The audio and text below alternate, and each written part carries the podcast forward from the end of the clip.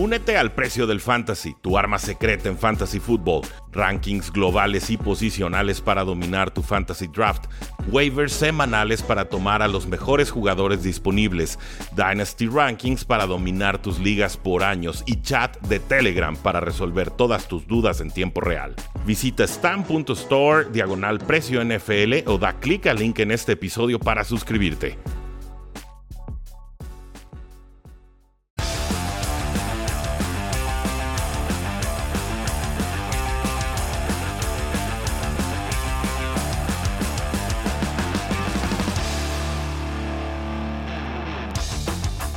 Amigos? Buenas tardes, bienvenidos a Cuarta y Gol donde la NFL no termina y nosotros tampoco. Yo soy Rodrigo Solórzano. Ya lo saben, me pueden encontrar en Twitter como arroba chino solo 86 y en unos minutos va a llegar Rudy, me va a acompañar para hablar de este programa donde hay muchos partidos de la semana 3 de pretemporada. Entonces vamos a revisar cada uno de estos partidos, qué esperar de cada uno de estos equipos, el último ensayo para muchos jugadores que se están tratando de ganar un puesto en el roster, porque ya después de este partido vendrá el famoso corte donde los equipos terminan con 53 jugadores y prácticamente todos estos equipos que, son ahorita a lo mejor eh, que están en, en el equipo 3, el equipo 4 tratarán de ganarse un lugar.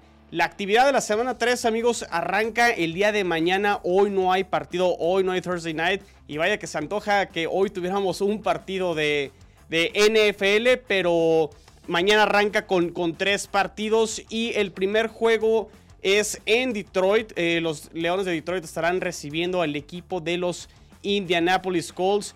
¿Qué podemos esperar de este partido? Yo creo que eh, del lado de Indianapolis eh, las buenas noticias son que tanto Carson Wentz y tanto su guardia Quentin Nelson parece que se están recuperando, parece que van a estar disponibles en la semana número uno de, la de, la temporada. Entonces, para mí eso es lo más importante. Desde luego no los vamos a ver, los llevaron con mucha calma esta semana para que estén listos y disponibles. Entonces, creo que del lado de los Colts, más que el partido, creo que esas son buenas noticias. Y bueno, veremos a los eh, suplentes. Eason, que creo que lo ha hecho bastante bien con el equipo de los Colts. Y del lado de Detroit, eh, bueno, está eh, el no sé, bueno, todavía no tengo el, dato si va a jugar este Jared, Jared Goff, pero bueno, eh, para ellos será también muy importante mantener a su gente sana y que estén disponibles. Hubo noticias en cuanto a la posición de running back de los Leones de Detroit, eh, donde DeAndre Swift ahorita actualmente está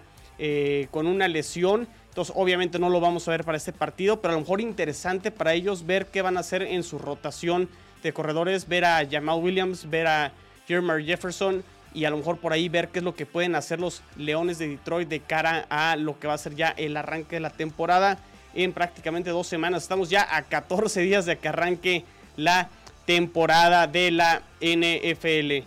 Eh, el siguiente partido del día de mañana, eh, de hecho, bueno, dije que son tres partidos, son cuatro partidos. El siguiente partido son los Pittsburgh Steelers contra los Carolina Panthers, partido que se va a llevar a cabo en Carolina. Eh, del lado de Panteras, yo quisiera ver a Sam Darnold, al coreback, que fue canjeado este año vía trade con los New York Jets. Eh, prácticamente nomás ha tenido dos, dos, pases, no jugó el primer partido. El segundo partido solo tuvo eh, dos pases, completó uno con, con Robbie Anderson, que por cierto le extendieron su contrato al receptor de las Panteras de Carolina. estos dos jugadores que ya se conocen desde que estaban en los Jets de Nueva York. Y pues me gustaría ver un poquito más, que llegara listo, que de hecho el primer partido de las Panteras de Carolina será contra los New York Jets, eh, eh, partido que se va a llevar a cabo en, Carolina. Sí me gustaría ver un poquito más a Sam Darnold y ver qué tiene con esta ofensiva nueva, con el coordinador ofensivo eh, Joe Brady. A mí esa parte me, intriga bastante del lado de las Panteras. Del lado de Pittsburgh, desconozco si Mike Tomlin va a meter de momento a Big Ben. Eh, vamos a ver a probablemente a lo mejor Angel Harris. No sé si van a descansar a sus eh, a su cuadro titular. Pero creo que hay más intriga del lado de, Panteras con, con, Sam Darnold que lo que tiene Pittsburgh. Yo creo que Pittsburgh ya tiene claro más o menos qué es lo que va a tener y qué va a mostrar de arranque al inicio de la temporada. Eh, el siguiente partido, los Jets van a recibir a las Águilas de Filadelfia. Eh, los Jets de Nueva York, este, ya lo comentó Robert Sala, el, entrenador, va a jugar con titulares y para mí es un tema que me preocupa algo porque las lesiones con los Jets habían, lo habían logrado, habían mantenido su equipo sano y a partir de la práctica en conjunto que tuvieron la semana pasada con los Green Bay Packers, las lesiones aquejaron y vaya que fueron bastantes desde la pérdida de Carl Lawson, el defensive end, noticias con su otro defensive end, Vinnie Curry, que fue una situación no tanto física, eh, un tema realmente que le detectaron coágulos eh, en la sangre. Entonces, los Jets y Vinnie Curry decidieron que no era eh, óptimo que jugara la temporada. Entonces, también se va a perder el resto de la temporada. También situación con el tackle izquierdo, con Mekai Beckton, que tuvo una conmoción. Al parecer va a estar listo para la semana 1. Entonces, si me preguntan a mí, yo creo que Robert Sala no debería meter los titulares. Por el otro lado, él explica que es un roster muy joven, es, uno de los más jóvenes. Es uno de los más jóvenes y este. Eh, entonces, pues les quiere dar experiencia. Por el lado de las sales de Filadelfia, a ver si podemos ver a Jalen Hurts, que no, no lo vimos la, la semana pasada. Entonces, un duelo de corebacks jóvenes y creo que a mí esa, esa parte me intriga. Eh, amigos, vamos a una pequeña pausa y regresamos para seguir revisando el resto del calendario que tiene muy, muy buenos partidos. Pausa y regresamos. Saludos a todos, regresamos a cuarta y gol, donde la NFL no termina y nosotros tampoco. Rudy Jacinto reportándose. Rodrigo, gracias por darnos esa introducción. Gracias Ayuntamiento de Guadalajara por sus oportunos avisos de cierres de calle, ¿no? se complica, se complica. Un aplauso verdaderamente. A, todos nos pasa, no pasa nada. A estimado gobierno. Pero bueno, aquí estamos listos para reportar todo lo que va a suceder en esta semana 3 de pretemporada. Ya empezaste con algunos de los partidos, por supuesto. Y ahora vamos con este del 27 de agosto. Vikingos de Minnesota contra los Kansas City Chiefs. Que sería un lindo partido en temporada regular y sin embargo en pretemporada, ¿qué es, qué es lo que nos va a ofrecer? Eh, bueno, la semana pasada Patrick Mahomes nos regaló una intercepción. Por ahí creo que se llevó ciertas críticas eh, el quarterback de los Kansas City Chiefs. No sé si Andy Reid ya a estas alturas, partido 3, estamos hablando ya del último partido, que, ha estado muy variado, Rudy, en el, tema de quiénes meten a sus titulares, en qué partidos. Es hasta como muy complicado predecir esa parte. No, hay una regla. no hay una regla. siguen probando. Yo creo que en tres años ya vamos a, tener el semana uno chafas, semana dos este, titulares, semana tres este, medio partido para titulares. Y, de hecho lo, mencionó en una conferencia de prensa eh, el head coach de los Jets, eh, Robert Sala, que justamente eso que acabas de decir, en tres, cuatro años las estadísticas y la ciencia nos va a dictar cómo lo debemos manejar ahora que son tres partidos de pretemporada. Dice, los eh, entrenadores experimentados como Andy Reid, como Bill Belichick, han metido sus titulares. Eh, Tom Brady pide snaps. Eh, los Rams con, con la nueva camada con Sean McVay no ha metido sus titulares. entonces, a lo mejor aquí sí veremos algunos snaps con los titulares del lado de los Kansas City Chiefs. con los Vikings, no sé si veremos a Kirk Cousins en acción. Muy en según seguimos vigilando el estatus de Justin Jefferson, que estuvo lastimado algunos, algunos más partiditos. Yo con los Chiefs lo que quiero destacar es a Byron Pringle. Me parece que ha estado jugando bien este receptor abierto, que ha contribuido mucho en equipos especiales y que emula lo que eh, hacía, por lo menos por tamaño, fuerza y velocidad, Sammy Watkins. Eh, sin el tema de las lesiones, por supuesto. Creo que ha jugado suficientemente bien para decir yo puedo ser el receptor número 2 de este equipo, adelante de Nicole Hartman y adelante de Marcus Robinson. Que lo vayan a hacer o no, no lo sé. También ha habido buena química entre Nicole Hartman y Patrick Mahomes en esta pretemporada. Pero ojo ahí, ¿eh? porque ofrecen cualidades muy distintas Hartman por un lado y, y, Pringle por el otro. Y es el tipo de jugador que sí va a tener yo creo que más snaps en este tipo de partidos número 3. Entonces ahí a lo mejor sí podría levantar la mano y ganarse ese puesto que bien indicas. Bueno, pues creo que básicamente eso es lo que podemos contar del, juego de los vikingos. Gracias a George Campos, dice saludos desde Aguascalientes. ¿Sabrán qué pasó con Dakota Prescott? Sigue vivo, sigue con contrato. Dicen que juega en semana 1 tranquilos hasta que haya que estar intranquilos. Los últimos reportes indican que va mejorando y que va a estar disponible eh, exactamente la semana número uno. Excelente. El sábado 28 de agosto tenemos varios partidos. El primero de ellos, los Packers visitando a los Buffalo Bills. Este en temporada regular, agárrate. ¿eh? Sí, sí, sí. ¿Qué, podemos esperar de este partido? No juega Rodgers, quizás un poco de, Love. Eh, AJ Dillon, corredor suplente. Kylie Hill, que se ha visto explosivo, este corredor de novato que tomaron tardío los Packers. Del lado de Buffalo, ver si Zach Moss se consolida como el corredor número uno, que yo creo que sí. Sí, del lado de Green Bay, eh, lamentablemente la semana pasada por un tema de lesión, Jordan no, no, vio actividad contra el equipo de los, eh, de los Jets. Eh, entonces yo creo que sí va a ser prácticamente, ¿qué te gusta? Unos dos cuartos al menos de, por parte de Jordan Love. Y del lado de los Buffalo Bills ya confirmaron, Josh Allen ya va a debutar este, este, año, entonces interesante ver ahora cómo se comporta esta ofensiva de los Bills con... ¿No, no se sentirá intimidado por Mitchell Trubisky? Así de que le esté peleando la titularidad. No, no, no creo. Bueno, legendario partido de pretemporada contra su equipo. Yo, yo, entiendo que es pretemporada y siempre las estadísticas que a lo mejor... O sea, el, tema de las pretemporadas, si te ves bien te van a decir, bueno, lo hiciste contra los suplentes. Y si no te ves bien, pues no puedes contra los suplentes. O sea, no hay como punto medio, ¿no? ¿Estás de acuerdo?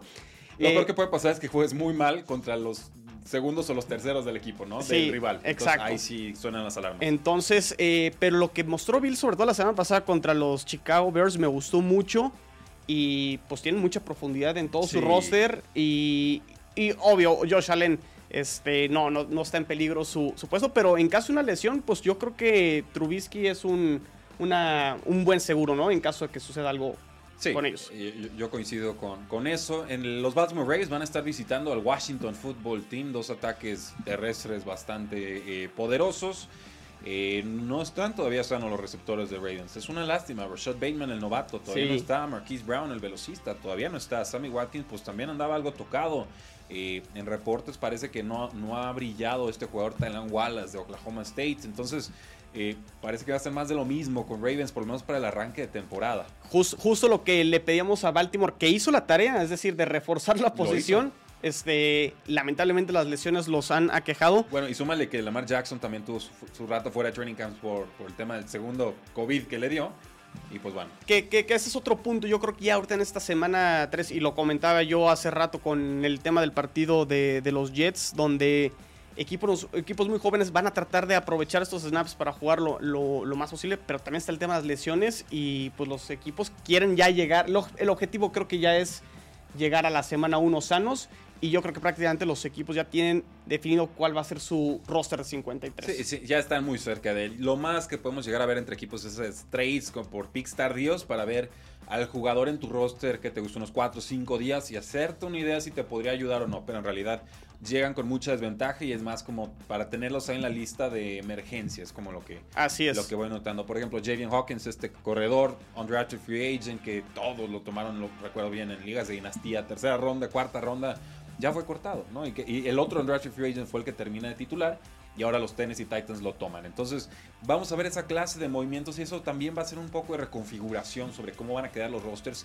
y qué jugadores estarán compitiendo con cuáles para ir ascendiendo, obviamente, peldaños en sus respectivas posiciones. Entonces, por eso estos días son muy, muy importantes y el recorte de 80, 53 jugadores es, es brutal. Es, el guillotinazo más importante que tenemos, así es.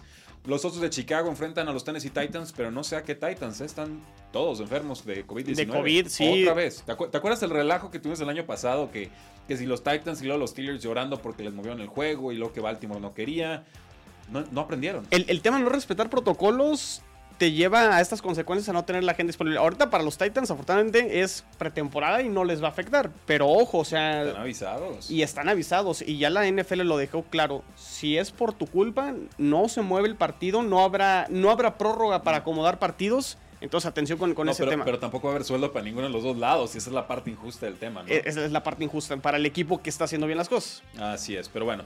¿Qué vemos con los Osos de Chicago? Pues yo quiero ver más snaps de Justin Fields. Yo, yo no tengo dudas. A mí pónganme a Justin Fields desde semana 1. Correcto. Es, que va a enfrentar a Aaron Donald y como todos los quarterbacks de la NFL, ¿cuál es el problema, no? O sea, ni modo. justo lo, leí en, no recuerdo, este, un, bueno, un tweet y decía exactamente, no, es que hay que cuidar a Justin Fields y que no se enfrente a Aaron Donald. A ver, es la NFL y eventualmente te vas a enfrentar. O sea, no es el único liniero defensivo que te va a presionar, que te va a pegar. Ahora, si me dices, oye, es que no tengo la línea ofensiva para proteger a Justin Fields, prefiero que se me rompa Andy Dalton. Uno, qué poca madre contigo que, sí, sí, estás mandando a Andy Dalton a que lo rompan. Y dos, pues qué clase de roster estás construyendo, ¿no? Y eso ya no es un tema de coreback, eso es un tema de gerencia, de head coach y cada que veo los osos de Chicago aquí en mis apuntes no pierdo la oportunidad de decir Matt Nagy y Ryan Pace ya no deberían de estar eh, en ese puesto. Entonces, si va por ese lado, quizás podría entenderlo, pero qué, lógica tan retorcida, ¿no? Eh, me lo pueden romper, entonces voy a mandar al veterano. Y la afición está pidiendo a gritos a Justin Fields, ¿eh? Cuando está jugando Andy Dalton, está pidiendo a, Justin Fields. Ahora, ojo. Tampoco es que Justin Fields sea el prospecto perfecto. ¿Por qué? Pues, pues se está clavando mucho con su primera lectura y eso es cierto. Le está como a varios quarterbacks novatos este año, le está costando pasar a la segunda y la tercera. Pero ¿cómo lo va a corregir si no juega? Y a mí una de las cosas que no me ha gustado de Justin Fields es eso eh, se, lo, presionan muy rápido y su primer instinto es correr, correr. Cuando creo que los partidos de pretemporada... Es caso, para ver cómo pues pasa. Exactamente, caso contrario a Zach Wilson y Mac Jones, que creo que en esa parte lo han hecho bastante, bastante bien. Se, ven como con el motor menos revolucionado, ¿no? Totalmente. Más, en control. Exactamente. Entonces, este, me gustaría ver más eso de, Justin Fields en este partido. Y con los Titans, bueno, eh, no creo que veamos demasiado de los titulares. Julio Jones ya está entrenando con el equipo. Buenas noticias. Eso es importantísimo, como no. Se está yendo por ahí en rondas 4 de, de ligas redraft. Eh, creo que es un precio bastante, bastante justo para lo que ha sido Julio Jones. Y pasamos al juego de los Arizona Cardinals contra los Santos de Nueva Orleans. Parece que James Winston ya va a ser el quarterback número uno. La exhibición de la semana pasada así no lo demuestra. Pero ojo también con los receptores que están levantando la mano, ¿eh? Sí, exacto, porque eh, por, el tema de Michael Thomas y esta lesión que no va a estar disponible las primeras semanas, eh, el hecho de que los receptores de, los New Orleans Saints estén levantando la mano me parece muy bueno. Y James Winston con esos dos pases de touchdown creo que lo termina ya sentenciando quién va a ser el quarterback titular. Sí, hay, hay, nombres como Juwan Thompson, que en Ligas Fantasy está como wide receiver y tight end, es un jugador de segundo año. Y bueno, con la lesión de Adam Troutman, que era el que parecía que iba a ser el importante, y creo que todavía lo va a hacer, pues bueno, puede tener una oportunidad ante, ante sí. Eh, obviamente el, juego terrestre no termina de funcionar. Está Alvin Camara, pero nada más. Latavius Murray está corriendo espantoso a sus 31 años. Devonta Freeman nos ofrece, ofrece un poquito por aire, pero por tierra todavía nada. Y no me van a decir que la línea ofensiva de los Saints es mala. Eh, obviamente no están usando todos sus titulares, pero sí esperaría más producción. Entonces por ahí Tony Jones es un jugador, creo que de segundo año, que él sí ha producido arriba de 100 yardas este, este offseason, eh, o este preseason, mejor dicho. Y pues yo creo que debería estar apuntando ya como running back número 2. No sé si se atreva Sean Payton, pero sí creo que la Tavis Murray y Devonta Freeman están peleando por un mismo puesto. Sí. Y, Murray es el cap. Sí, exactamente. Y, del lado de los Arizona Cardinals, hablando de, de Kyler eh, Murray, este híjole, creo que mucha presión. Yo, yo veo mucha presión en Arizona, como que eh, están en. Han jugado mal en ofensiva, ¿verdad? Han, jugado mal en ofensiva y están en un punto en el cual o, ajustan de inmediato o creo que van a batallar bastante en la temporada. No me ha gustado lo que he visto de Arizona. De nuevo, pretemporada y a lo mejor podemos poner ese asterisco, pero atención. Pero, pero, va muy en línea con lo que yo criticaba mucho el año pasado, que era que era una ofensiva de arrancones. O sea, no, no parece que vaya como, como fluido, avanzando, moviendo las cadenas. Es o 30 yardas o 3 y fuera. Muy revolucionado y. Sí, o sea, no, el, el, ¿cómo le decían? El, el Hail Murray en vez de el Hail Mary. Eh, pero, pero de repente, y, parte de eso era la lesión de Kyler Murray, lo entiendo. O sea, hay una línea muy, muy clara entre la producción antes y después de, la lesión de Kyler Murray. Pero independientemente de ello, yo creo que, que, sí está en la cuerda floja Cliff Kingsbury. No se dice mucho. Yo, creo que si, si llegó como este genio ofensivo de cuatro receptores abiertos y, a proponer los esquemas colegiales en la NFL, yo creo que hasta ahorita le ha quedado grande el traje y que si por lo menos no, no llegan a postemporada este año, pues va a ser el, el, head coach que llegue con la cuerda más floja de todas el próximo año o incluso no, no la sobrevive. Sí, creo que el objetivo para Arizona ya en tercer año es playoffs, estoy totalmente de, acuerdo. los gastos, ¿no? Es, un JJ Watt, es un AJ Green, le invierten ahí con Rendell Moore, hace un resultado de muchas yardas después de, de la atrapada. Eh, no hay pretextos. Pues yo pensaría que no, y sin embargo lo sigo viendo como el cuarto peor, bueno, el cuarto mejor equipo, si lo quieres ver así, en la, la división. una división de cuatro. O sea, el peor equipo de la división. Y no es porque Arizona tenga un mal roster, es porque me gusta más lo de Seahawks, me gusta más por Russell Wilson y para de contar. Tike Metcalf y, listo. No, es una división muy complicada. la más brava. Los Rams ni se diga, candidatísimos al Super Bowl. Y San Francisco me parece que también le puede meter el pie a cualquiera. Entonces, vamos bien. Pero estoy de acuerdo contigo, lo de Arizona todavía no me ha gustado. Bucaneros va a enfrentar a los Houston Texans y este partido sería en temporada regular. Creo que Bucaneros sería favorito por 17 puntos por lo menos. Eh, no hay mucho con Texans. Parece que David Johnson va a ser ese corredor en terceras oportunidades y que Philip Lindsay queda en primeras y segundas. Eh, del lado de los Bucaneros, ver un poquito de Oye Howard que no está listo.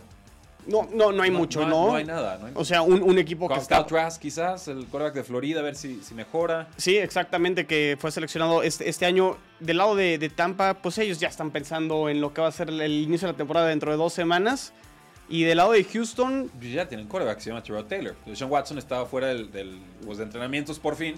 Eh, porque ya aceptaron que no es una lesión, simplemente ya no lo quieren ver. Sí, sí, de, acuerdo, exactamente. ya el, tema de Sean Watson, este, a ver, a ver en qué termina. No sé si se vaya a resolver antes del inicio de la temporada, pero eh, Houston está en reconstrucción. O sea, así, así de fácil. Y yo no. Y es tratar de ver. Reconstrucción calibre Browns en el 2010, ¿eh? Complicadísima, ¿eh? porque. porque no hay picks, no hay nada. no hay ni coach. Sí, aparte, su, su, primer pick fue en tercera ronda y fue coreback. y este y lo otro es uno de los equipos más viejos. Entonces, la reconstrucción debería empezar con, con jóvenes. Y firmaron puro viejo. Y firmaron puro viejo. Entonces si una Para reconstrucción. establecer la cultura. No. Eh, ¿Y, qué culturita tienen ahí en. Que, que, el GM es este, expatriota, ¿eh? Entonces, este, no es que no se sepa la chamba, es que creo que la. Que, eh, creo que es eso más bien, como que quiso poner a veteranos con mucha personalidad y los tiene, pero pues no, no te van a ayudar a ganar muchos partidos. Muy, muy larga temporada se espera para Houston. Vaya que sí. Los Rams visitan a los Broncos de Denver, unos Broncos que ya tienen a Teddy Bridgewater como su quarterback número uno. No quiero decir que se los dije, pero no, sí quiero decirles que, se los dije. Les dije que Teddy Bridgewater era la apuesta. Yo entiendo que Drew Lock te ofrece un techo superior. La realidad es que Dirk Fangio es un head coach defensivo y lo que quiere es que su quarterback no le pierda los partidos. Ya verá él cómo le hace con juego terrestre y con, con defensiva para ganar juegos cerrados. Y aún así me parece que Teddy Bridgewater está mejorando. No, Teddy Bridgewater, lamentablemente esa lesión que tuvo en Minnesota ya hace algunos años, cuatro, ya. Eh, cuatro años, sí le afectó bastante. Afortunadamente, eh, pudo recuperarse, ha tenido oportunidades tanto con los Santos de Nueva Orleans, lo hizo creo que decentemente en un año de reconstrucción con las Panteras de Carolina, en un año difícil para, para no ellos. había touchdowns, pero había muchas yardas. Este, entonces creo que sí merecía la oportunidad. Drew Locke lo hizo bien, creo que también, o sea, en la pretemporada ahora, es, yo creo que fue el mejor duelo de quarterbacks ahora este, de todos los equipos. Eh, ahora, yo no sé si con Teddy Bridgewater a los Broncos a pesar que sí tienen un muy buen equipo, tanto del lado defensivo y lado ofensivo, les vaya a alcanzar para pegarle a los Kansas City Chiefs y a, los Chargers. Entonces. Porque tienen dos quarterbacks. Una sabemos la mejor estrella y el otro, pues que aspira a eso, ¿no? Y que lo demostró como temporada nueva. Entonces, en un partido cerrado que necesites ganar en la última serie, yo no sé si Teddy Bridgewater sea la opción para ganarte ese partido. ¿Te va a mantener el partido hasta el final? Sí. Totalmente. Pero no sé si les vaya a alcanzar los Broncos. Pero de, eso a perder los partidos por dos, tres intercepciones, ya se zona roja y pierdes el balón, cosas, decisiones de ese tipo, pues yo creo que arrancar con Terry Bridgewater está completamente justificado. Sí. Y, insisto, esa era mi predicción, que entiendo no era la más popular, pero eh, creo que pues, le tenían tomado el pulso ahí a, los Broncos. Lo que sí me queda claro es que con esta decisión, y yo también lo manifesté en, redes sociales, es que creo que los Broncos se equivocan al no seleccionar un quarterback en el draft de eh, Ellos te van a decir que no, porque Patrick Surtain jugó muy bien pero entendemos que hay diferencias abismales entre la importancia de un quarterback y un, cornerback. Y más por lo que hemos visto esta clase de quarterbacks en pretemporada, eh, pinta para ser una buena clase al parecer. Promete, promete. Pero bueno, también tenemos que hablar de Los Ángeles Rams, unos Rams que acaban de hacer el trade por Sonny Mitchell por una quinta y una sexta ronda condicional. Sí. Las condiciones, pues seguramente será que juegue X número de snaps y que llegue al roster final de 53 jugadores de los Rams. El ex corredor de los Patriotas me parece que cierra bien en 2020 juega bien esta pretemporada, pero hay muchos corredores de, bastante talento con los Patriots. Está eh, Harris como titular, James White a los 29, 30 años todavía atrapando pases desde el backfield. Eh, Ramondre Stevenson, este corredor de Oklahoma tan poderoso, grande, ágil, o sea, tiene todo el canijo, es un Leguer Blunt, pero con más gracia. Eh, para la desgracia de sus rivales. Y, JJ Taylor, que es de segundo año y que también las pocas oportunidades que le dieron la temporada pasada produjo. Y ha tenido highlights en esta, en esta pretemporada. Entonces, Sonny Mitchell, un año de contrato, otros jugadores que te pueden producir igual o, hasta mejor, se va en trade a, los Rams. Unos Rams que ya habían perdido a Cam Akers, lástima. Que ya estaba lastimado Daryl Henderson, que me parece sigue siendo titularísimo indiscutible, pero se abolló el pulgar y un duelo de suplentes con algunos destellos de Jake Funk y de Xavier Jones, dos jugadores no contrastados en la NFL. No hay tanto de, Otis Anderson, creo que era el otro en, disputa. Entonces, pues sí, había que darle más profundidad en esta ofensiva en la que los, juegos, los jugadores terrestres son tan importantes, ¿no? Para generar esas esos engaños de play action. En resumen, lo que le sobraba a Patriotas le faltaba a Los Ángeles Rams y me parece un trade justo para las dos partes. Ahora, y fue el azote que también les costó el Super Bowl 53. Recuerden esa, esa postemporada de Sonny Mitchell llegó al récord de, postemporada. Una sola postemporada eran seis touchdowns. O sea, de dos por partido a los Rams y a los Chiefs y no me acuerdo ni, ni a quién más, creo que a los Titans. Entonces, eh, pues bueno, se acuerdan de eso y creo que lo van a poder utilizar más por aire, como era utilizado Sonny Mitchell en Georgia cuando Nick Chubb era el corredor titular y, era el, de relevo. Eh, Nick Chubb con los Patriotas por estar James White en realidad nunca lo aprovecharon así, pero esa habilidad ahí está. Creo que se está poniendo más sano el, jugador porque por ahí del año 2 se le veía muy falta de explosividad. Y, creo que es un buen trade para ambas partes. Es lo que, iré, lo que iré al respecto. Vamos a una pausa comercial. Síganos lanzando todas sus preguntas. Estamos en vivo en YouTube Live y también en Facebook. Ya volvemos. Regresamos a cuarto y gol, donde la NFL no termina y nosotros tampoco. Yo soy Rudy Jacinto, nos acompaña Rodrigo Solórzano de Jets en cuarto y gol. Seguimos platicando sobre los partidos que tendremos en esta última jornada de pretemporada. Recuerden que acabando esta semana tendremos un bye week, ¿no? Una especie de semana de descanso, una pausa antes de llegar al kickoff del 9 de septiembre entre los Vaqueros de Dallas y los Bucaneros de Tampa Bay. Tom Brady contra Dak Prescott, seguro que se pone lindo el partido. Los Jacksonville Jaguars ya tienen titular, Rodrigo. Wow. Wow. Híjole, Urban Meyer, eh, Rudy, digo, no sé si tuviste oportunidad de ver el partido del ah, lunes. Anda pesadito, ¿verdad? Muy, muy pesado. Y su lenguaje corporal del lunes como que deja mucho que desear, como que esa no es la confianza como te expresas corporalmente, puedes transmitir muchas cosas. Más que lo que. Sí, dices más que con lo que dices. Exactamente. Y creo que no me gustó lo que vi de, los Jacksonville Jaguars. Yo le he comentado aquí ya en varios episodios que hemos hablado de diferentes noticias que han sucedido en el campamento de los eh, Jacksonville Jaguars. Esa línea ofensiva me preocupa. Eh, Trevor Lawrence corriendo por su vida e incluso en una jugada que termina rolando. Yo sé que estoy hablando del partido de lunes, deberíamos estar hablando ahorita, pero... No, pero, pero, es importante. Este, casi se lesionan en, por conseguir, por... Por, tratar de hacer algo en una ofensiva que no está produciendo. Forzó de más en un juego que Forzó de más, exactamente. Forzó de más y ojo ahí se pudo haber lastimado. Entonces tendrá que corregir mucho Urban Meyer esta ofensiva si es que quieren terminar la temporada con una sensación positiva porque si lo que vimos el lunes contra los Santos de Nueva Orleans es lo que vamos a ver la temporada, yo no vería ninguna mejora con todo y que tiene a Trevor Lawrence. Vayan buscando el reemplazo de Lawrence, ¿no? Casi, casi a, lo, Josh Rosen. Pues, exagero. Entonces, el tema, es, que no funciona ahorita Jacksonville y, y acaban de perder a su corredor. Sí, a Travis se tiene una lesión en, este, en, el partido de lunes contra los Santos de Nueva Orleans. A mí me gustaría ver de Jacksonville mejoría. O sea, aunque sea un partido pretemporada, que no nos dejen con esta sensación que vimos el lunes que puedan eh, producir, que, Trevor Lawrence lance un pase de touchdown, que, que, termine con una sensación de ya conseguí mi primer pase de touchdown, aunque fue en pretemporada, creo que sería algo muy bueno para, para los Jaguares. De lado, contra los vaqueros, ¿eh? o sea, no es como misión imposible. Ah, exactamente, que la defensa ha sido un tema que les ha costado. Vamos a ver si realmente con Mika Parsons, el linebacker, empiezan a mejorar más los vaqueros. No vamos a ver a Dak Prescott, que todo parece indicar que está mejorando, pero creo que me enfocaría más en, Jacksonville en este partido. Hay, poca lectura del lado de los vaqueros de Dallas, me, me parece. Vamos con los Jacksonville Jaguars. Pierden a Travis Etienne, regresa Josh Robinson, James Robinson, perdón, como eh, Josh Robinson era de. sí. era Shuley Robinson, ese era otro tipo de. James Robinson. Si luego platicamos de ese. que lo hizo bien la temporada pasada. Eh, sí, sí, lo hizo, lo hizo bastante, bastante bien. Eh, de hecho, sorprendió que tomaran a Travis Etienne porque no había una necesidad. Y este año ahora van a ver por qué no había una necesidad de tomar a Travis Etienne. Urban Meyer tiene en todas sus ofensivas, en todos los niveles de, colegial en los que ha estado, ¿no? En todos los programas, siempre tiene un jugador joke.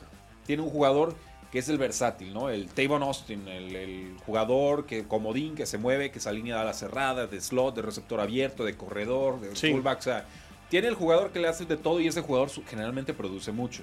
Podemos meternos ahí en la historia y ver todos los nombres que han salido por ahí. Pero creo que Travis Etienne fue seleccionado para cubrir con ese rol versátil y tener, jugar al mismo tiempo que con eh, James Robinson. ¿Quién creo que va a cubrir ahora el rol? Porque alguien lo va a cubrir. En esta ofensiva necesita ese jugador. Creo que va a ser la vez que Chenault, el, jugador de Colorado que ha mostrado esa versatilidad en colegial. Me gusta mucho. mostró el año pasado. A mí me encanta la vez que Chenault. El tema con él eran las lesiones. Pero tú lo ves jugar y correr y es un roble. No, no, no hay forma de tumbarlo y es rápido y es fuerte.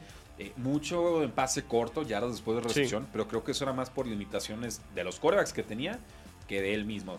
Eh, me parece que se entendió con Gardner Minshew. Creo que se va a entender muy bien también con, Trevor, Lawrence. Y entonces creo que va a cubrir esta función multifacética. Se los digo para que le pongan el ojo, porque DJ Chuck también está en su último año de contrato y no hay garantías de que él se quede.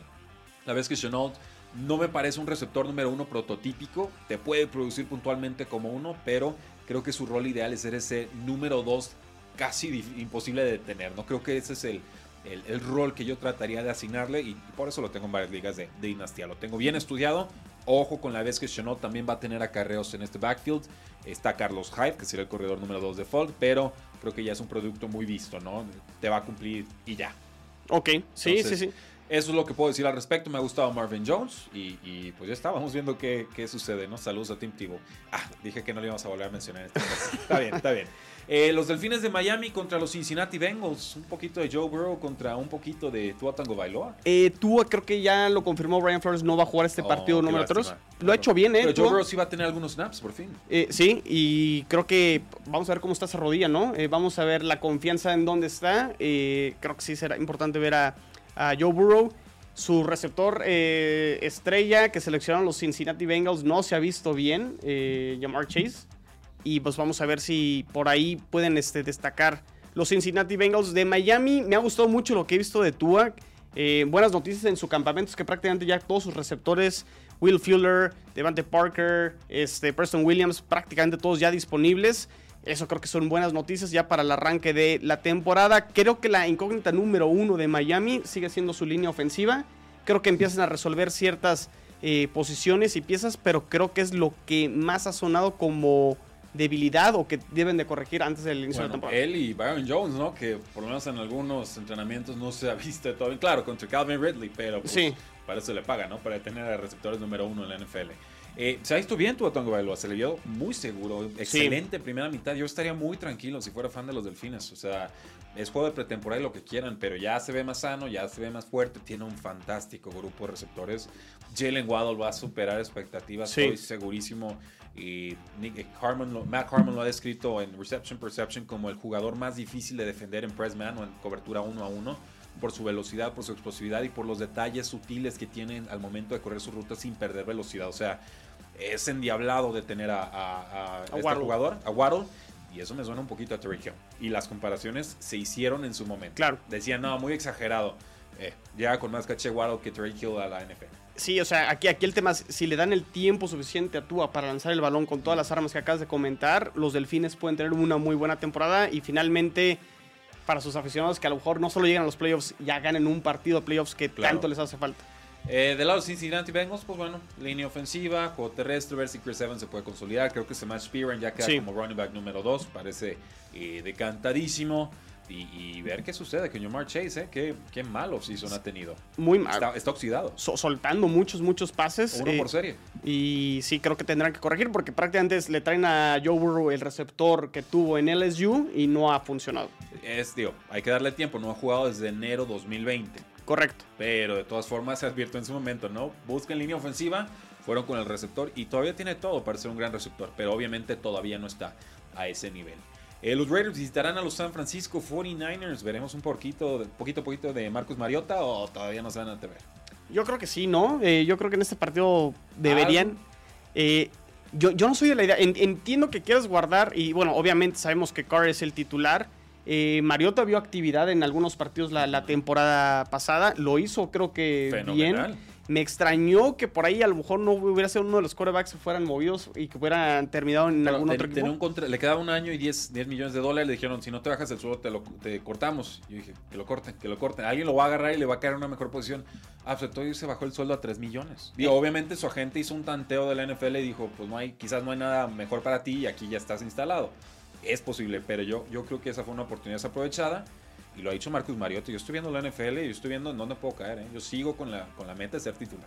Sí, va a ser una, exactamente, creo que si lo tuviéramos que definir, creo que va a ser una temporada de exhibición de, de Marcus Mariota para, para ver en dónde puede terminar el año que entra. O sea, su carrera no está terminada y creo que tiene todavía mucho talento y cualidades físicas. Corre bastante bien, corre bastante rápido.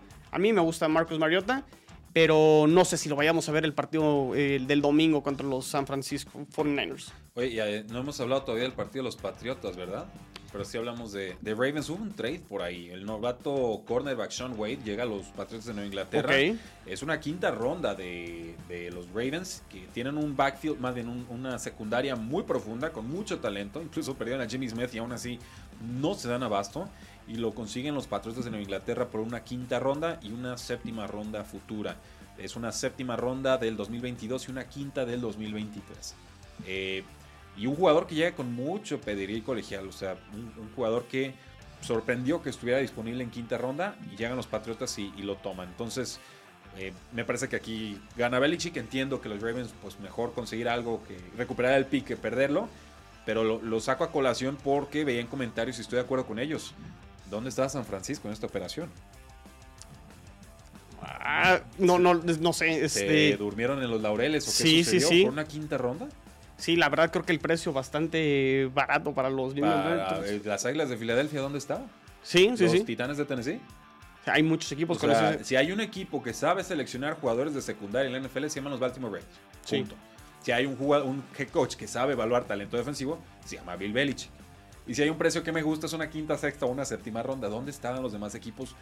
No lo sé. Pero bueno, lo saco a tema porque trae pedigree y creo que puede ser un jugador de impacto a bajo costo. Además, entendiendo la situación de Stephon Gilmore, que obviamente yo jugará la temporada, pero lo hemos discutido el tema del contrato. Ya es un jugador veterano, ya, ya también ya la, edad es un tema con Stephon Gilmore, pero creo que sí, interesante por el tema de la edad y el precio. Creo que los Patriotas, como siempre, la secundaria es una de sus unidades más fuertes. Sí, bueno, en duda, Juwan, eh, Joe Juan, creo que sí lo pronuncié bien, Williams, él podría ser el, afectado después de esta eh, transacción. En los Patriots de Nueva Inglaterra enfrentan a los Gigantes de Nueva York en unas reediciones de Super Bowl no tan gratas para los bostonianos, pero aquí más que de los Patriotas ya, más o menos tenemos una idea, ¿no? O sea, Cam Newton apunta a titular, Mac Jones ha estado fenomenal en el training camp, no vaya pases el desgraciado. Sí tiene que estar nervioso Cam Newton, pero creo que le van a respetar el lugar. Y tú no crees eso. Tú ya estás dudando, ya te vi la cara. Según reports, lo que he estado leyendo, digo, entiendo que también Bill Belichick no, no, te va es el te más hermético es el más hermético no te va a revelar nada y una sonrisa puede ser que está triste por dentro y, viceversa no este eh, me acuerdo mucho de esa conferencia de prensa voy contra Cincinnati voy contra Cincinnati ya no me estén hablando de, del pasado de partidos este anteriores eso quedó en el y ganó el Super Bowl y ganó el Super Bowl no este no, no lo sé, yo creo que sí pudiéramos, o sea... Sí, puede pasar. Está 50-50, ¿eh? Sí, está, está muy, muy cerrado. Yo, yo de todas formas creo que a pesar del error de Cam Newton en realizarse pruebas eh, de COVID-19 fuera de instalaciones y que entonces no puede practicar durante cinco días, aunque salga negativo, eh, creo que todo, este partido va a ser más importante que nunca.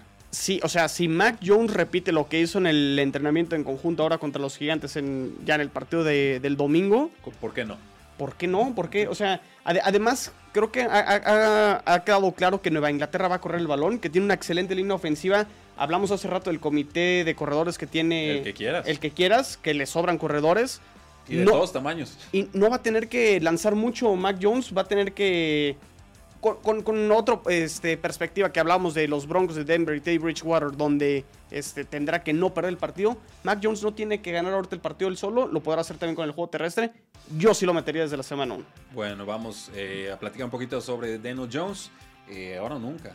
Ahora o nunca. Es, sí, es el año Daniel Jones. No sé si Joe Judge, que es el segundo año. Eh, Gettleman, Saquon Barkley. O sea, hay muchas piezas que o es este año o cuándo va a ser. O sea, creo, que, creo, que Gigantes mucho que demostrar y ya, ya. Pero aunque les vaya mal, no pasa nada y así son los gigantes de Nueva York. O sea, ¿hace cuánto se tuvo querido Dave Gettleman? No por sus selecciones de draft. Su manera de ser, En segunda ronda de en adelante, sino en la primera. ¿Dónde está la construcción de roster? ¿Dónde está el futuro? ¿Dónde están los avances? Que, muéstrenme avances. ¿En qué momento dices Jason Garrett es un buen head coach? O bueno, un buen coach coordinador ofensivo. ¿Qué de su carrera te dice que es un buen coordinador ofensivo? ¿En qué te basas para decirlo? O sea, no nos quieras ver la cara de mensos. Sí, o sea, como que muchos movimientos por todos lados. Sin idea, o sin, sin coherencia. Como que muchas piezas de diferentes rompecabezas y pues ese rompecabezas no se va a armar. ¿Dónde está la línea ofensiva? Sabíamos que esa era la gran debilidad. La defensa mejoró el año pasado. ¿Dónde está la línea ofensiva? Porque tienes 15 mil receptores y todos bonitos, fantástico. ¿Y cuánto tiempo va a tener Daniel Jones para lanzar el pase? Sí, a ver si corrige el tema de los fumbles y las entregas, ¿no? Lo va a corregir si la línea ofensiva es peor que, la del año pasado, si no ha mejorado mucho. En fin. Eh, ya para cerrar esto de los partidos, y nos a pausa, domingo 29 de agosto, Cleveland Browns contra los Atlanta Falcons. Aclaro, los juegos del domingo son Jaguars contra Cowboys, Dolphins contra Bengals, Raiders contra 49ers, Patriotas contra Gigantes y este de Browns contra los Falcons. Unos Falcons que ahora tienen a Josh Rosen como su quarterback suplente después de haber sido cortado por San Francisco. Y yo creo que verá actividad, ¿no? El, el, domingo, obviamente, yo creo que. ¿Has visto a los suplentes de Falcons? Felipe Franks y compañía. Este, no, la verdad no. McCarron. Wow. O sea, los peores suplentes de la NFL, ¿eh? ¿Por, ¿Por, encima de los Jets? por debajo. por debajo, quizás de los de Seahawks, Gino Smith y compañía. Ok, ok. Este... Es, tema grave. Bueno, pues ahí tendrá oportunidad entonces a lo mejor de ser el suplente Josh Rosen. ¿Por qué no? A lo mejor una apuesta un poco barata para, para, los Falcons y ver si lo pueden rescatar de una u otra manera, pero yo creo que... Muchos han muerto en esa, ¿eh? Yo creo que sí, pues ya que fue Tampa Bay, Miami, bueno, Arizona, Miami, Tampa, San Francisco y ahora los, los Falcons. O sea, no, le ganó a Nate Sutfield como quarterback número 3 en San Francisco creo que el tema de Josh Rosen no, no ha sido su talento. Creo que hay un tema ahí como de personalidad que creo que no, no le ha terminado de ayudar para poder encajar, creo que en, ninguno de esos equipos. Eh, y también se ve muy lento al momento de tomar decisiones. Muy poco característico porque así no estaba en colegial. O sea, se ve que, está dudando de todo y de todos. Eh, con los Cleveland Browns, ¿algo? no, hay mucho, ¿verdad? No, no, no. Es, es, un gran equipo que creo que va a contender esta temporada. Eh, no sé si Odell Beckham Jr., que al parecer pues ya va a estar disponible. No sé si lo meten a lo mejor algunos snaps, pudiera ser. Venga. Este, pero hasta ahí creo. Adelante. Bueno, damas y caballeros, vamos a una pausa y regresamos a cuarto y gol. Regresamos a cuarto y gol, donde la NFL no termina y nosotros tampoco. Rudy Jacinto, Rodrigo Solórzano, ya platicamos sobre todos los partidos de semana 3 de pretemporada y gracias a todos los que siguen conectados con nosotros. Team Tivo para running back de Jaguars, dice Bob Sands. Bueno, sería un suplente. Este, mi, próxima, mi próximo camino, ¿no? Sería lo, al Kevin Durant. a ver, lo, de Tivo ya, ya hay que dejarlo a un lado. O sea, ya lo intentó en el béisbol. O sea, y ni siquiera a grandes ligas, ¿no? Fue con el equipo B de los Mets. Este. Cuando ya no da, ya no da. O sea, ya, ya no hay que estirar la, la liga, ¿no? Igual puede ser buen pastor. Bueno, pero ya. Deportes profesionales creo que ya no. Muy bien. Este, un pastor profesional. Ok. Eso, eso podría ser su, futuro. Saludos a Mariana Peña Mesa. Nos manda un super sticker. Ah, qué detallazo. Hoy nos invita al café, Mariana, ¿eh? Ok. 19 hermosos pesos. Muy, muy amable. Eh, Pedro Sigala nos dice: Hola, hola, ¿ya hablaron de mis broncos? Sí, felicidades por Teddy Bridgewater, su nuevo titular. Y estoy de acuerdo con la decisión. Creo que es la, es la apuesta segura. Drew Lock te va a dar para arriba y para abajo muy fuertes y, y como que Big Fangio ya está curado en salud. Sí, yo, yo en resumen fue palomita la decisión de que, que juegue Teddy Bridgewater, pero tacha la decisión de lo, de lo que hicieron en el draft. Ok, buenísimo. Eh, creo que llegaron tarde para el tema de Broncos, sí, pero bueno, bienvenido. Aquí estamos para complacencias. Eloisa Jacinto, buen programa, jóvenes, felicidades y muchas gracias. Eh, Carson Wentz dice que eh, está optimista de que juega en semana 1. ¿Compras o vendes? No, compro porque incluso hubo video en redes sociales de los Indianapolis Colts haciendo... Digo, yo, yo no soy el evaluador físico o el entrenador físico, pero eso, esa carrera que hace en, redes sociales como yendo del lado derecho, como en, en zigzag, me, dio eh, señales de que el pie va en buen camino y que creo que sí va a estar disponible en la semana 1. Yo sí compro. Buenísimo. Los Lions están preocupados por su corredor de Andrew Swift, que no esté disponible para la semana 1. Eso podría representar toques importantes para Jamal Williams, que era el corredor número 2 de los Packers y se quedó en la división. Este, sí, sí, sí, creo que el tema de Andrew Swift, que fue un gran corredor la temporada pasada. Lesión de Ingle. Lesión de Ingle, entonces son muy complicadas y más en la posición de corredor. Entonces sí, Jamal Williams creo que es el que va a aprovechar esta situación. Lo he tomado en todas mis ligas. ¿eh? Ok. Redraft lo he tomado en Dynasty, lo tengo en ligas de contrato súper descontado. O sea, Jamal Williams con oportunidades. E, es el clásico corredor que le cae bien a todos los coaches y los jugadores fantasy no entienden por qué. Y por el otro lado, o sea, tú ves el, grupo de receptores de los Detroit Lions con Brashad Perryman que se la pase lesionado, eh, Williams. Williams, eh, Williams creo que sería el uno. Sí, y también este Amonra Sandbrown, este de cuarta ronda. Creo que van a correr mucho el balón, ¿eh? Y, y Cuentes Cifas. No te olvides de mi muchacho Cuentes Cifas. no ha entrenado mucho, ahorita está como resultado número 4, no es el más veloz del mundo, muy técnico, buen tamaño, ojo, eh. o sea, ese me gusta. para el slot externo creo que nos puede ayudar Cuentes Cifas de segundo año. Pero yo sí esperaría que DeAndre Swift fuera el, o el receptor número uno, o el, que más pases atrape junto con TJ Hawkinson o el dos. Entonces, creo que eso lo hereda completito llamado Williams. Sí, entonces este, veo una ofensiva más cargada exactamente al juego terrestre que al juego aéreo. Lo que les dure, porque luego van a tener que estar a remolque y, se va a poner bueno esto. Pero va. Eh, Joseph Osai, el novato de Bengals, va a tener que someter a una cirugía de rodilla. Probablemente se pierda toda la temporada. Tuvo un buen debut, cinco presiones sobre coreback y una captura sobre Tom Brady, pero pues bueno, este, este linebacker novato se va a perder buena parte de la. Sí, de esas lesiones, este.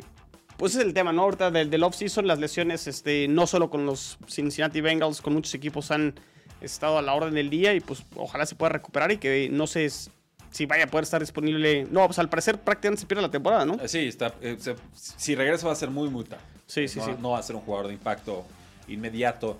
AJ Brown parece que sí jugará en temporada regular a pesar de una lesión de rodilla. ¿Cómo le han quejado las lesiones de rodilla al pobre A.J. Brown, ¿eh? Y, produce aún así, pero no, no juega cómodo. Eh, bueno, hablando, o sea, sí, el, tema de las lesiones con A.J. Brown ha sido una constante. Digo, ha estado disponible, prácticamente te, termina estando eh, a la disposición de tanto de Brable y de Ryan Tannehill. A mí me preocupa que Tennessee tiene muy buenos receptores. El tema es que una lesión, tanto Julio Jones, que el año pasado lo, lo aquejaron también, y A.J. Brown, creo que también Tennessee se podría ir un poquito abajo si no están disponibles sus receptores estrellas. Muy buenos, pero ojo con el tema. Muy Rams en ese sentido, ¿no? Sí. superestrellas y luego la profundidad se nos, se nos, queda, se nos queda bailando. los jugadores de vaqueros de Dallas, Hilly Lam y Malik Hooker fueron agregados a la lista de COVID-19 antes de este partido de pretemporada. Eh, parece que sí llegan a, temporada regular, pero pues bueno, hay precauciones ahí tomadas por los vaqueros de Dallas. Y los receptores eh, Cole Beasley y Gabriel Davis se sometieron ahí a protocolo de COVID-19. Eh, se queja Cole Beasley de que tenía máscara y su entrenador de gimnasio dio positivo a pesar de estar vacunado. Y entonces, como Cole Beasley no está vacunado y estuvo cerca de él, también tiene que ausentarse. Entonces, ¿para qué usan máscaras? Eh, creo que Cole Beasley no entiende. Que no entiende que no entiende bueno, todo. Este, usé máscaras, él se vacunó y no me enfermé. ¿Qué pasó ahí? Dice, no, no, no, ha entendido que uno se pone la vacuna para no este, enfermar. hospital. Exactamente. Y para que el virus no se reproduzca tanto en tu cuerpo, entonces contagies menos porque hay menos carga viral en tu cuerpo. Exactamente. Pero tú, crees que Cole Beasley maneja términos como carga viral. No, no, no. o sea, no. Con todo respeto para Cole Beasley, que es un fantástico jugador, que la ciencia se la deje a los científicos, ¿no? Y, si quiere seguir desinformando, pues que se prepare porque se lo están comiendo vivo en redes sociales, ¿eh? Sí. Hoy chequé su Twitter y en verdad salen hasta doctores de hospital a decirle, oye, me caes bien, pero te contesto porque vas a matar a alguien, güey. Entonces... Vacúnate, o sea, pero no, no lo va a hacer. No, no, no lo va a hacer, no lo va a hacer. Pero bueno, allá él, que siga chillando, ya le dieron las reglas y, dijo, pues igual me retiro, ¿no? Pues seguimos esperando. a ver si es cierto, te reto.